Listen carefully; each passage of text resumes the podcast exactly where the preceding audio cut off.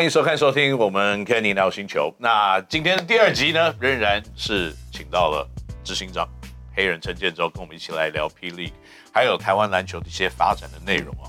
上一集我们其实已经聊了很多了，而且那个方向真的是我认为啊，还算是蛮深入的。对对对。所以呢，我我相信太多话想讲。对，很多的听众朋友们或者观众朋友们，应该很想更多的了解到我们联盟里面到底。在想什么事情，是或未来我们发展到底有什么前景，或碰到一些阻碍的时候，我们要怎么去排斥，或种种 种种的一些挑战啊。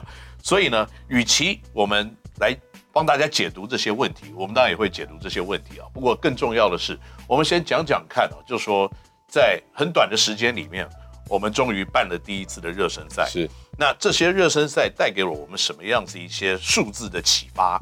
或者是呢，在未来的前进上面有什么参考的价值？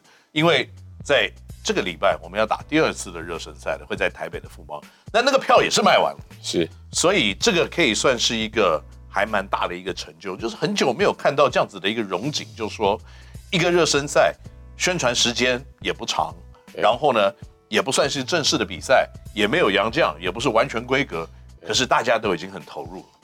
当然还是感谢所有球迷的支持了。对，没错。那这是一个大数据的时代，因为从大数据你可以看到真实的会呈现的事情。嗯、那光就新竹热身赛，其实你们也是秒杀嘛。嗯，就一上架，其实就已经卖完了。是对。那平均来讲的话，第一天是八千零多人，八八十几，我还记得八千零八十几人。第二天也是接近八千。对，那两天加起来就是一万六。对，那个是入场的门数的人数。对，那因为实际上卖出去或已经发出去的票呢，是超过这个数字的。对，跟当天还是会有一些人可能因为有一些元素因素没有办法来了。不过我觉得这个数字应该算是 OK 的了。太 OK，你你 故意问我，然后捏他们，开玩笑嘛，对不对？不是这个不能一直自己脸上贴金，对不对？我不好说，你们自己评的。那个照片后置一下，那个满场。可是你看，刚刚也讲到台北富邦第二站的热身赛，也是在那一天呃新竹站的时候，他开放，嗯，秒杀。曾几何时，因为篮球赛，你姑且不论是不是秒杀，那那一天你知道在竹北交流道，因为进场的人数太多，交就是高速公路。交流到回堵五公里，警察那个交通大队队长都来关切，辛苦了。哎、欸，我有请他吃饼干，抱歉。还有卤味，卤味，卤味。对，那这个是我觉得现场的数字。那当然我们在转播上面，大家其实现在是看点击量。嗯，我们那两天市场的比赛，到目前为止已经快要两百万。嗯，光两天这累积下来，那单场的数字。因为我们讲粘着度，因为如果各位常看网络的话，是不是看三五分钟啊不好看就转，对，就看下一个频呃视频。那我们的粘着度是两点半跳球嘛，嗯，粘在叼住叼到七点，二十几万人，最高在线二十几万人。那呃累积的当然是你说一百多万啊。最好的一个数据就是在新竹工程师对富邦勇士的那一场，单场三十四万，啊，那是我上上个礼拜给你的数据了。对，依照专家的眼光来看了，就是准备看我们被人家屠杀了。没有没有，那场非常精彩。那我觉得这个数数字面的呈现，那当然只是第一场热身赛。嗯，我刚呃上一集有讲到，其实里面你看到的。都是年轻选手，对。那在年轻选手的时候，已经是一万六千人的一个成绩。那我们这一站开始要陆续加入洋将，对。那洋将进来以后，可能那个实力啊和发挥又是不一样。那第三站我们在台中的官办热身赛的时候，那几乎要全员到齐。没错。那我们十二月正式开打的时候，各位自己可以去想象。我我自己认为这个热身赛啊，就是现在这样子的安排，的确也给我们球团里面还蛮多喘息跟调整的空间呢、啊。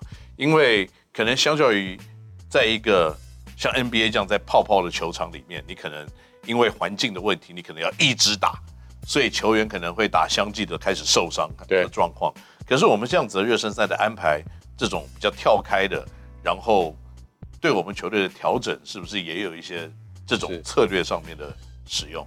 对，因为我觉得在联盟上面，我很多事情你都一定要回归到专业。嗯，专业不是只是哎想办法在商业的部分或者在哎董事会，而是你要回到球赛球队的本质，就是球员的状态。对，那球员的状态，我们这边有最专业的所有的团队，球团每一个人，像跟一个以前就是球员，那我们自己之前都是运动员。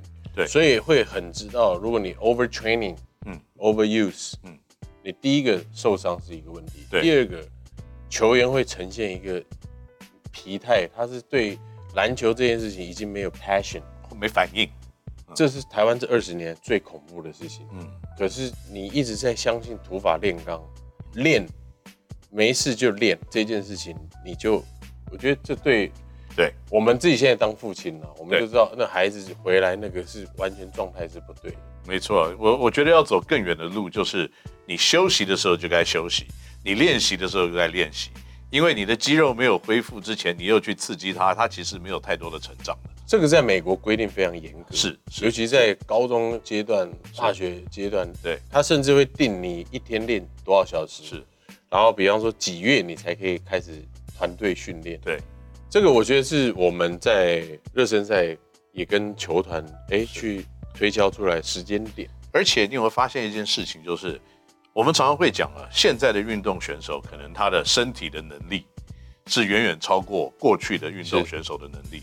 那跟随着这个更快速、更爆发性的弹跳、更强壮的身体跟身体的爆发力。那个互相撞击的力道当然是越来越大，对，所以你会看到越来越多有球员受伤的这个情况是更多的，对。那所以也发明了这些所谓的呃打修啊、修打这样子的一些东西，就有点像现在这种篮球比赛，基本上冲撞的能力像拳击赛一样吧，对，就是打了一场拳击赛，你可能半年不能打，那中间的休息是一定要的。这个休息，我觉得呃，当然热身赛现在这个时间段，嗯。是这样子，可是我们在呃季赛开始的时候，比较辛苦的还是球员和球团，他怎么样子去调配？因为我们都是打 back to back，那礼拜六打完，礼拜天会接着打。对，其实大家会觉得，哎、欸，这是一个呃创新的一个排法。嗯，其实这个是我之前学到的经验。我们卖的其实不是一场球赛，嗯，而是我们卖的是两天一夜的行程。对。两天一夜的行程可以帮助到什么呢？帮助地方在经济上面发展。嗯，你可以看到场外这些摊商，他因为我自己看到摊商有爷爷奶奶摆摊卖热狗的，对。然后他的媳妇儿第二代他卖的是另外一个品相，他第三代跟着来就帮忙找找零件，可是有有在旁边写功课。可是，一场球赛你可以照顾到摊商。你两点半跳第一场球，这是我们未来联盟会 weekend 打，两点半是第一场，打到五点的时候呢，五点会接着另外一个城市开打。嗯，那两点半是什么概念呢？我们会两天一夜的行程是，如果只有一场球，你可能就在家看网络转播或者电视转播，那没有诱因。可是如果是 back to back，他可能很愿意带孩子，带全家人一起来住在这个城市。十二点你开始空腹，新竹也有很多好吃的，那餐车都开过来，你慢慢两点滑进球场，两点半跳球，打到五点，如果 overtime 最多到六点前你会结束，出来怎么样？你肚子又饿，嗯，等于是你在餐厅里翻两桌，那摊商是不是又赚到第二次的钱？那如果你的交通上面，你就不用让问讲大哥。浪费油钱一直在城市找客人，而是排班定点在那边。那你，我们以前是这样，在哎、欸，我在梦想家的一个经验就是，你四个人上车，Go Dutch，三百块就开车去高铁站。那你这个就排班也赚得到钱。嗯。那另外一个空房率，空房率，当然你现在看到很多什么报复性旅游或什么，可是只只有景点可能会造成。可是疫情来的突然。很多民宿，很多这种不是顶级的饭店，都雨后春笋，在这几年冒出来。可是，一场疫情你没有办法让他们有住房，嗯，那只要到像新竹那一天，你八千人一天，你十十趴就八百人要住，对，那谁不满房？嗯，那可能要住到中立那边去了。呃，的确，因为我们那天其实球团住宿的饭店就喜来登嘛，哦，喜来登，对啊，满一百八十个房间全满。所以你完全没有任何其他的房间呢？就是我有很多呃以前的这些商商业伙伴的投资方赞助，我想帮他们订房全满。那其实以以我们的角度来看呢，就是以球队当时在经营这场比赛的内容，其实一个球队这个比赛你比赛的精彩度跟成不成功，或者是你球迷有没有尽兴，其实很大一块是反映在你的外面的摊贩他。在离球这球迷离开的时候，他是不是卖完了？是不是可能在第二场比赛开始之前，他们都已经在那边啊没有货可以补了？对，还是球迷离开场地的时候，他们是看到最后一秒钟，然后出去是在讨论这场比赛，还是想说啊，我们今天去什么地方吃饭好了？刚刚太无聊了。我我觉得这个是一个对我们联盟比赛经营精不精彩、好不好看的一个还蛮重要的指标。对，那这个也会继续延续到你下一场比赛。要开始的时候，你会不会有同样的一个热度？对，那其实黑人在这个地方，我就必须要稍微讲一个比较敏感的话题了，因为在我们打热身赛的同时，另外一个联盟也在打热身赛。那你会不会觉得像这样子一个竞争，就是是竞争吗？还是还是就是平行的在走？还是没有交集？还是你认为这是有三有一点点的竞争的这个味道？你怎么看这件事情？呃。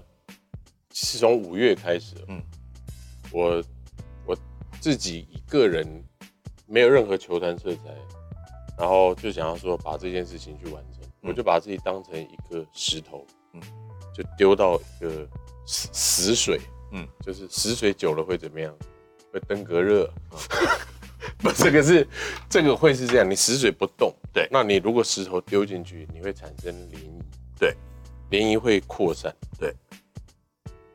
那看起来现在是成功，嗯，至少动起来是很关键的。是。你姑且不论说，呃，进场人数怎么样，嗯，可是我很感动的是动起来这件事情。是，那但未来会不会有交集点？嗯，我觉得现在现在就是兄弟登山，各自努力。但我内心。很重要的一个，我自己内心很重要的一个中心思想，也是我希望就是现在没办法走在一起，嗯，但未来一定要，嗯，可是要用什么形式，对，或者是用什么样一个方法或方向，嗯，这个对台湾篮球才会是有一个比较好的未来。对，现在一定要更努力。其实你刚刚讲，我非常认同，因为在过去这么多年来，哪有看到什么球团自己要办热身赛的，对，或者暑假联赛的，对啊，都是呃那个篮协，你可以帮我办一个比赛，我们打一打，那可能就结束就好啊。对，所以这个可能并不是一个嗯要长久发展的一件好事情。可是像今年这样子的一个模式，不管嗯热度怎么样，我认为都是一个很棒的开始。对，呃，就是有人愿意投资，有人愿意花心血，不管他是在哪一个联盟。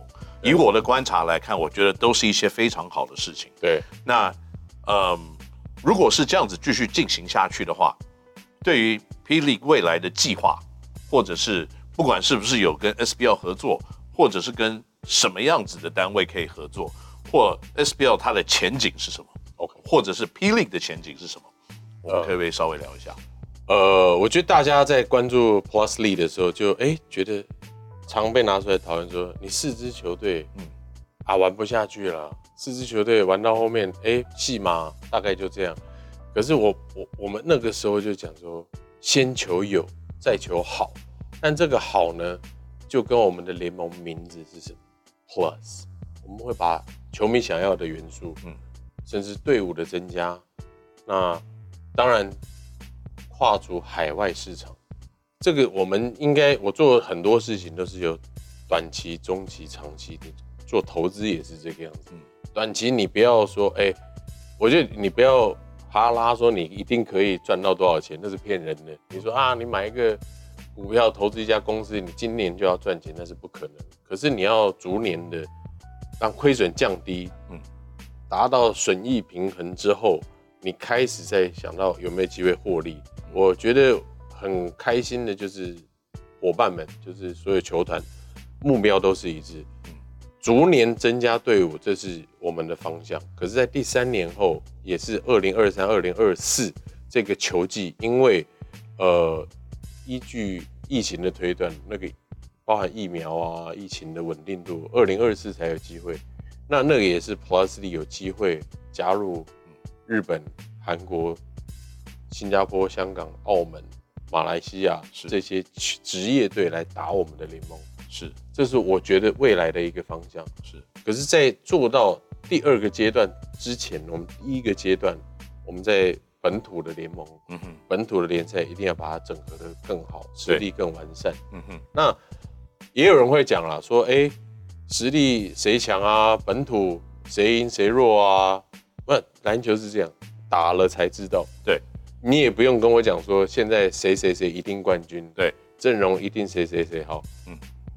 我想拿 ABL 的经验来讲，对，我们出战泰国队的时候，对方就是六个黑人球员，嗯，你以为两个要打排球对不对？不是六个黑人球员，难道你你你就会觉得哎、欸，他们一定赢吗？啊，然后哎，富邦那时候也有打，那也不会因为他们的哎、欸、有这样的阵容，好像绝对是拿到冠军或什么。等那个其实那个赛季结束以后。梦想家这个大家也被亏嘛，就是哎、欸、老的老小的小，那那个 ABL 那一年战绩还是在四强里面，应该纸面上的战力跟实际上的战力是不不对等的。对，因为那因为有太多不同的元素跟因素，可能会造成一个战力上面的不不一样。对，那我觉得更重要的是，就是说你刚刚提到就是联盟的，嗯。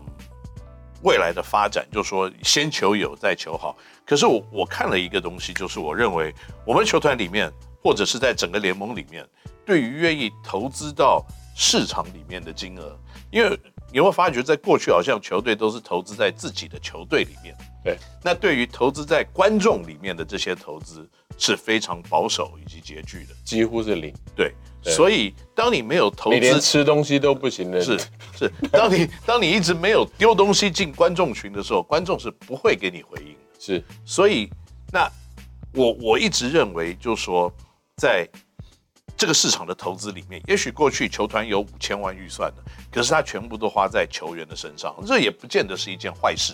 可是，如果你可以把三千花在球员，两千花在市场，那你在市场里面的这个实质的。价值就有你每年投资进这两千万的一个价值在了，是，所以他会这个两千万是会回馈给你，是，所以这样才会有营收嘛，对，对不对？那是在我们投资的这个所整体里面，我们会有做什么样子的一些调整，或跟别人不一样的吗？我觉得这个技术工程像现在以联盟来讲，它已经在声量上面或期待度上面已经占到一个位置。可是，如果你要永续经营一个球团的话，嗯哼，或者你要帮他的企业加分，或对得起他的赞助商的话，请上紧发条，嗯，这个是真的啊，就是步步为营啊。对你，你要积极的赶上，就是你的脚步虽然一开始慢，元年大家都可以谅解，嗯，因为疫情年尤其，可是你 for 永续发展，你你当然不是说你。财团，然后哎，资源这么高，你才能做出这个。对，NBA 也有很多小市场，有小市场的经营方向。当然，当然，那他也做出他的味道，打出他的球风，然后在社会的认同和世界的关注，嗯，也不会差太多。对，对啊，嗯，这个是我觉得就是你你在这个联盟里面，你要更注重的就是在。职业这两个字是包含了不只是球员场上的一个实力，因为也是因为这是一个职业的舞台了，所以也给各个球团各式各样的空间，来定位自己，来包装自己，然后来散发出自己专有的一种可能别的球队不一样的味道，对，那来吸引不同的目光嘛。那讲到这样子的一个情况的时候，联盟对于很多事情，我看。以篮球为出发点，都是相对比较有空间的，比较有包容性的。那上一集我们有提到 Quincy Davis 当本土球员这件事情，我认为就是一个很包容的看法，很开放的心态来看，不管是球队的投资、球员的发展，还有球队之间的一些呃成长。那我讲到一个敏感的球员好了，张宗宪。那宗宪呢，以我对他的了解，我不认为他会做很奇怪的事情，因为这是一个对于自己能力或者是球场上表现非常，也不能说非常自我的一个人，会自我要求很高的一个人。你从他那个五十块钱投篮的动作，现在已经改到一百五十块钱，你就知道那花了很多的时间了。一年换一种，一年换一种，至少有试过。你可以看到，你可以看到他对于这个东西的执着在哪里。就说，当你一个球员对你的要求，或你的场上表现已经是如此之高的时候，那。现在发生的这样子，大家可能社会大众比较不能接受的一个事实。那我们是用什么样子的心态来看这件事？首先，没有人是完美的，嗯，这个是每一个人都是这样。当然，我当然不能讲这种，哎，好像官方说法，可是必须每一个人都要有机会重新站起来。嗯，那中线，我想大家都看到他在球场上。或者是在场外有多么努力，然后他从呃大学时候，然后一路，我觉得他很坎坷了，就是篮球路是非常坎坷。对，要起来的时候就受大伤。对，要起来的时候，哎、欸，又碰到有状况。嗯，尤其是这一次，呃，在联盟还在情谊阶段的时候，都还没成立的时候。他大概就出了一个这个包，尤其在华人社会沾到这个是，我觉得更多的是不能谅解。嗯哼，那可是我自己去了解状态以后，我知道他这一件事情上面，他是完完全全不是说，哎，像那种瘾君子说上瘾或什么，那就是在那个状态下就呈现出来，就是哎要上法院了。嗯，那我们在这个过程当中呢，其实还是站在一个。惜才，然后也愿意给机会，可是呢，我们要依据法院的判定。对，那在写规章的时候，因为我们其实有制度规章，对，球团都是愿意花很多时间在聊这个事情，大概十个小时一个会议期吧。我们上次重建，六五点十点钟开到五点多半，对啊，一整天的会议，就是常常是这个样子。对，所以在这个规章上面，我们。包含，尤其这个是比比较敏感，要涉及到法律的。嗯、我们联盟有自己的法律的专业团队，那参考了很多联盟对于禁药管制。嗯，那它是属于是二级。那我们在规章上面也有写，二级的话，像 NBA 的也好，或者是欧洲的，那很多世界的联赛都是竞赛为处置。竞赛，没错，竞赛。那更重要的是，呃，他会愿愿意为公益、为社会，这个是必须要做到的事。那再加上我们联盟在成立的时候，其实都八字还没一撇，他已经先出包了。那他现在应该法院判定是缓起诉嘛？那也没有说什么乐界或进到里面蹲，嗯，那就哎、欸、会不会太行话？对，那。我以为他就是一个 free agent，嗯，那再加上其实我以我个人来自己来分享一个故事，就是我在十七岁我父亲过世那一年，我也因为一次斗殴，嗯，我非常严重，我是上少年法庭，嗯，那那那个斗殴的时候，我们也因为车祸，你认识我们以前那群吗？K 姐啊什么，就是把人家打了一顿。打了一顿以后呢，隔天我朋友接到派出所电话，嗯，说我们昨天是不是打架？那你们知不知道你们打到的是一个警察，穿便服的，他下班，反正因为他自己那时候就纠纷嘛，可是我们血气方刚就把他打一顿，我们有动手了，我是第一个开炮的，就开打就是我第一个出拳的，我们五个。靠着这个手铐上少年法庭，监护人在我们还没满十八岁，监护人在后面，我背后大家都是爸爸，我背后站着我爷爷。宣判的时候，每个都问，哎、欸，刘伯伯有没有什么要补充的？问到我就是陈爷爷，我们要宣判，有没有什么要补充？我爷爷在法庭上就说：“养子不教，父之过。”他父亲不在，就是我的过错。然后我爷爷开始哭，他说：“我跟你下跪，你可不可以判我这孙子轻一点？他是好孩子，他很喜欢运动。”我在前面，我也是一直掉眼泪。我觉得我我爷爷已经老人家已经卑微到要跟法官下跪帮我求情。那法警就赶快说：“陈爷爷不行，这个法官法院不能这个样子，法官也不会因为这样改判。”然后起来。那一年，我就转转泪点最大，就是我两个朋友进少年监狱，蹲了大概快半个月。我是开炮的，理当我也要进去。我被判保护管束，也因为那一年，我自己知道我会的只有篮球这件事情。那谢谢法官给我机会，我谢谢我爷爷那个眼泪。那我也在那一年我。选上打进中华队的选手，那相对的，现在你看到的这个事件，我在当时十七岁，我还是有伤害到人。那这一件事情，当然你你华人的这个社会标准，你会很严厉的去批判他，然后再加上网络世界加油添醋贴标签，然后让人家好像是就是往死里打，永不入用、永不翻身的机会，这个是不对。那我那个时候，如果就因为进少年监狱，没有人给我一次机会，那也不会有现在的 Plus 你。这个是我想直接说的。那我认为啊，我自己是篮球，在篮球比较在行，所以那个时候可以专精的，至少证明我不是个坏孩子。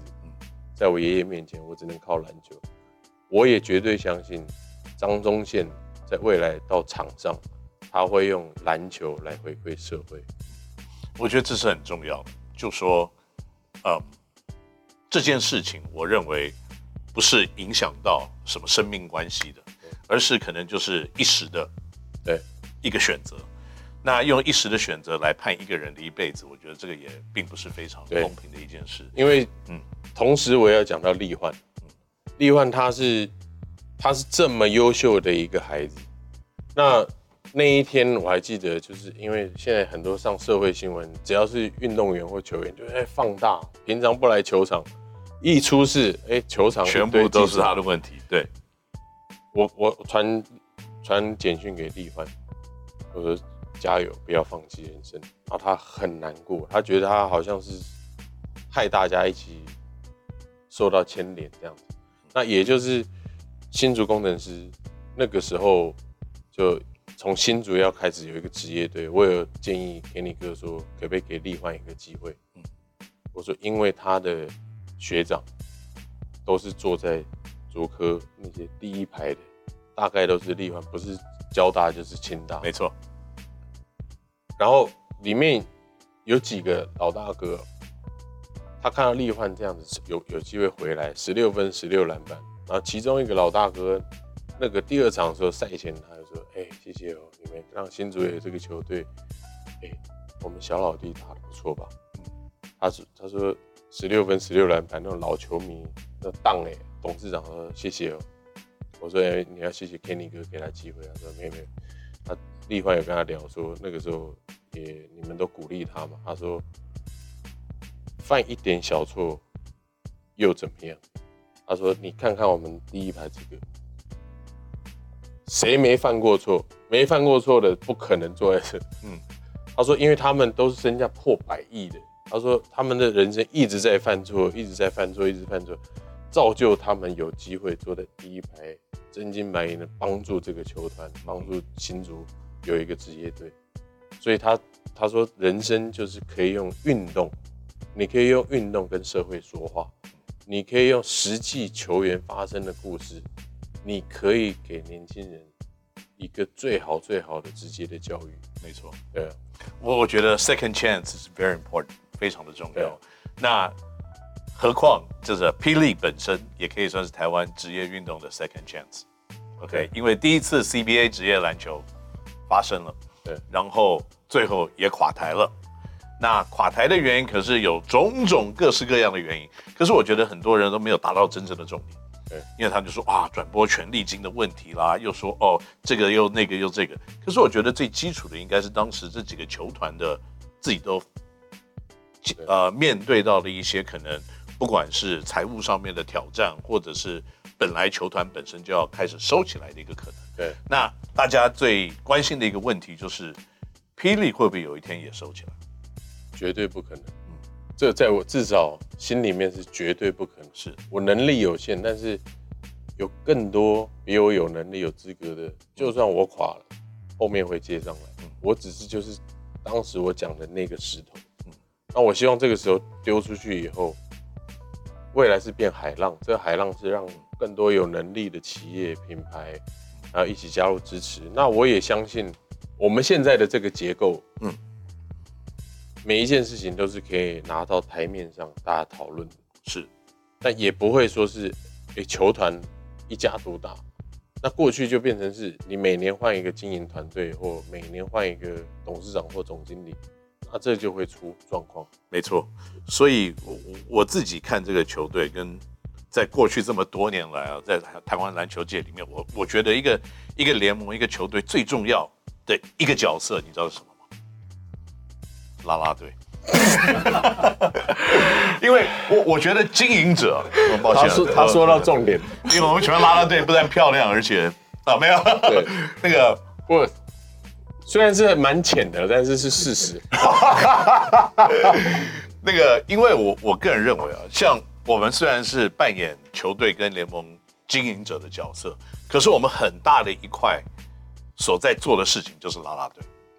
我们就是在把这个团队，我们下面也有，其实真正的一个职业球团啊，可能这不是大家所想象的。以前一个职业队可能，呃，十五、十四、十五个球员，然后教练四五个教练团，然后防护员、训练员，呃，搞定了，然后一个管理。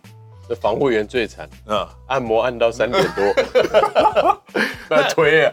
那可是一个真正职业球团的成立，并不是这个样子。对，真正一个职业球团成立，你可能会有行政，你会有财务，你会有公关，你会有呃 new media，你会有摄影，你会有 PR sales，对啊，各式各样的人才。一个球队可能二三十个人这样子，对，来 manage 一个可能只有十十七十八人一个团队。所以像我们这种角色，我们不可能做二三十个人的工作，我们基本上就是拉拉队。对，我们就是要把这些人团结起来，然后把他精神打起，然后往同样目标跑。我觉得整合很重要。所以你认为霹雳不会倒，是因为我们有很称职的拉拉队吗？我觉得分工啊，大家愿意去分工合作，而且相信专业这件事情很重要。没错，没错。台湾篮球一直是你没有把对的人放在对的位置，嗯、尤其是在未来这些退役的选手或待退的选手，他们其实，在国中这些黄金岁月，你都已经贡献给篮球，而且他最懂这个环境发生了什么事情。没错，你就应该把这些对的人放在对的位置。没错。那我说分工要细的话，就像刚刚讲的，我们的制造的就业机会，你找他来，为什么？因为他有这方面的专长。嗯。那总经理，我觉得每个球团都是剧院制，剧院最主要的还是在管理人。把对的人把它整合起来，那服务的就是球迷，那把我们球员照顾好。那其实娱乐业很像是这样。嗯，你看那个讲一个偶像团体，那旁边你以为偶像团体只是登台那几分钟唱一首歌就会大家很嗨，可是你前面酝酿的，没错，跟后面你办签唱会，你要给球迷至少那种黏着度，然后在下一个。发 single 或单曲的时候，你要什么场面？然后你本来一千人的演唱会，你怎么样听到小巨蛋这是一万人的？这歌歌手当然很重要，球员也很重要，但更重要的是这个整体的产业，你怎么酝酿或堆叠出这样的一个舞台？嗯、没错，这是以往都没有发生的，所以这个是我我觉得是我们在努力的地方吧。嗯，而且制造的就业机会看起来。不少是不错，而且我我觉得好玩的地方就是说，也许过去你有一个职业篮球像 CBA 这样子，可是毕竟它的制度又跟我们有点不一样。对，因为在 CBA 的环境里面，当时是联盟来做赛制，联盟来做赛务，联盟来卖票，联盟来统筹所有的赞助商，然后所得到的金钱还是分散给这四个球队或六个球队。那那个其实跟半职业还是比较像，比较像。像我们现在就是呃，可能球队卖票啊、赚钱这些东西，球队自己要营收，自己自负。那这样子就比较像像 NBA 这样子的一个球团自己营运的这样子这种氛围啊。那所以以会员制的方式来在联盟里面效力，的确也是我们自己球团会担负起更大的一些压力。而且呢，在未来我觉得要走的路会也会更顺遂一点。对，也会大家会有更多的意见，更多的专业，更多的人才，在不同的单位里面，可能立场不一样，对，可是大家的想法都会非常的一致，要把这个联盟做起来。我觉得公平这件事很重要，嗯、就是你付出多少，你就可以回收多少，嗯、那个数据是骗不了人，尤其是联盟永远不会去过问说，哎、欸，球团你你的广告谈的怎么样，票房怎么样，去。卡你刚刚说要要抽钱。哦，不会哦，那好，哎，我先记下来。我没有没有，要分分版位给我们，分哦，对，这今年就分到蛮少的，这个是应该，不，这是应该的啦，这是对对对，不是不是分很少是应该的，对，所以要分联盟都是应该的，对对，我觉得就是呃互动很重要，就是呃你要努力让球团愿意花更多的资金和资源去给球员。更好的，比方说薪资，那让球迷有更好的享受，嗯，去看这场球赛，其实就很像娱乐事业。没错，对。所以黑人，我们今天聊的还蛮多的，跟上一集一样，非常的深入，而且很多的东西。不过时间我们还是有限，所以呢，这个很高兴今天可以跟黑人继续聊 P League 的发展跟未来的前景。不过在未来。还有机会上我们节目吗？有有，绝对有，因为我们要保证差不多，好不好？我们要整个三十分钟，我就在准备要 讲这件事。不，因为也很感谢这个节目，让我们有导正视听的机会。嗯，对，因为呃，五月到现在很开心呐啊，受到各界的关注，是关爱。哎，但你们累积的这些问题呢，呃，请把它收集清楚，我只会在这边回答。哦，好极了，我觉得这个比较。你也是觉得比较舒服吗？那当然了，当然，因为 其实我们，我我觉得我们真的是无话不说、无话不谈的一个，呃，认识这么久了。对。那从你这个猖狂跟这个 很奇特的时候，我就认识你。付出代价，我刚刚讲那个。一直到你付出代价以后，到了幸福队来跟我一起上篮练球的时候，我就说哇，这个年轻人是谁？怎么这么……哦，原来是。那时候连左手上篮都不会，错手错脚，哇！一只右手打天下，还打中华队，OK。所以呢，这个我我说真的，今天真的非常高兴，我们可以花这么多时间来聊未来台湾篮球的发展，还有 P League 的发展。所以谢谢你今天来。那记得呢，谢谢这个观众朋友们要继续在每个礼拜一的晚上八点收看我们 Kenny NOW 星球。我们下次再见了。